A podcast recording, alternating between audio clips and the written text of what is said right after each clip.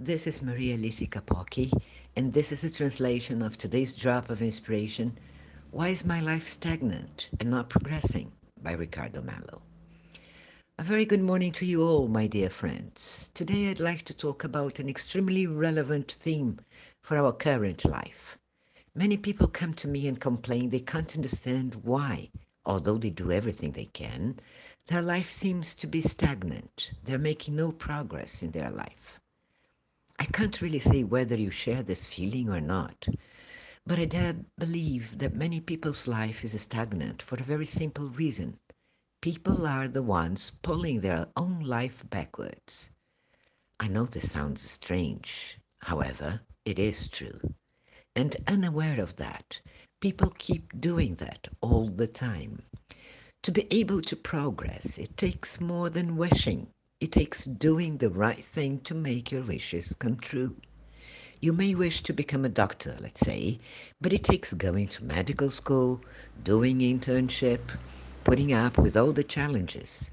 If you want to become a language teacher, for instance, you'll have to know that language very well, as well as how to teach it.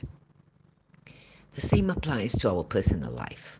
If we want to find happiness in love, say, or to be healthy, just wishing for that is not enough.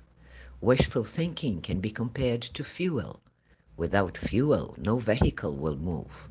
But it takes having a vehicle and a driver to move ahead.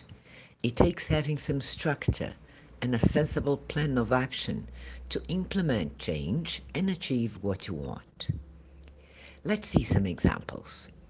Given the current scenario in my country, many people are unemployed. If they don't leave home to look for a job, don't update their resume, and pursue development actions, that is, if they don't do their part, they won't find a job easily.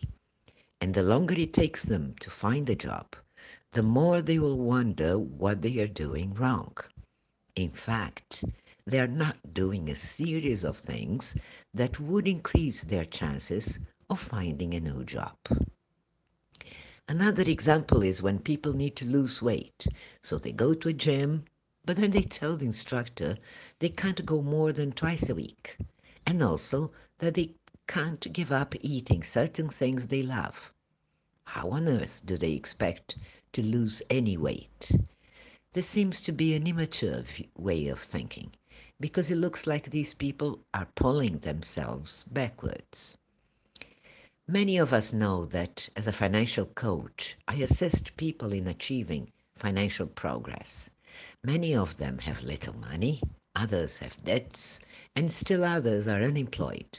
But they all want to be well off despite not wanting to take any risks or having little time to study. So I tell them right off so you don't sound as if you actually wish to be well off. The point is, how can anyone progress if they don't do anything towards that aim? For instance, someone who wishes to have a happy love life, but does not engage in conversation with their partner because they are not patient enough to listen. This someone is selfish. The same can be said of someone who never makes concessions they can't possibly progress if they don't do their part. They'll keep pushing themselves backwards. Remember that Jesus said, and you will know the truth, and that truth will set you free. The truth in this case is that people must be sensible enough about their choices. Beware, some choices pull us backwards, but are not, we are not aware of that. Entertaining negative thoughts is one of such pullbacks. Having a negative vibration most of the time is another pullback. So, beware of what you do, what you think, how you feel. So, how are you vibrating? Forwards or backwards? What specific behavioral and thinking patterns should you change? May God bless you all and inspire you to move ahead and change whatever must be changed and reverse the backwards shift into a forward shift. Download the officially IRM app and receive a drop of inspiration every day. Share them with your contacts. Thank you. May God be with you, my friends.